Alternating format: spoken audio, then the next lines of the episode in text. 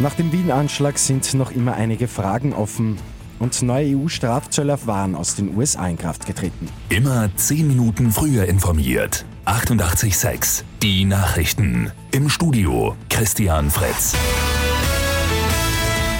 Noch ist nach dem Anschlag in Wien letzte Woche nicht alles geklärt. Eine der großen Fragen ist, ob es einen Helfer gegeben hat oder ob der Attentäter allein gehandelt hat. Auf der U-Bahn-Videoüberwachung ist bisher nicht festzustellen, dass er mit den öffentlichen Verkehrsmitteln gefahren ist. Es ist also möglich, dass ihn jemand mit einem Auto in die Innenstadt gebracht hat.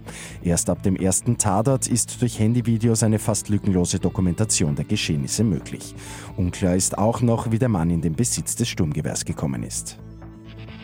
Die Europäische Union führt neue Strafzölle auf Waren aus den USA ein, etwa auf Tomatenketchup, Rum oder auch Traktoren. Der Grund sind unerlaubte Subventionen für den US-Flugzeugbauer Boeing. Die neuen Strafzölle gelten bereits ab heute. Bei Red Bull Salzburg gibt es offenbar doch keinen Corona-Cluster. Die sechs Spieler, die positiv getestet wurden, haben bei einem weiteren Test ein negatives Ergebnis vorgewiesen. Wie die unterschiedlichen Testergebnisse bei demselben Labor zustande gekommen sind, wird jetzt überprüft. Und Wien als Bundesland wird heute 100 Jahre alt. Die gute Nachricht zum Schluss. Die Bundeshauptstadt wurde am 10. November 1920 zu einem eigenständigen Bundesland.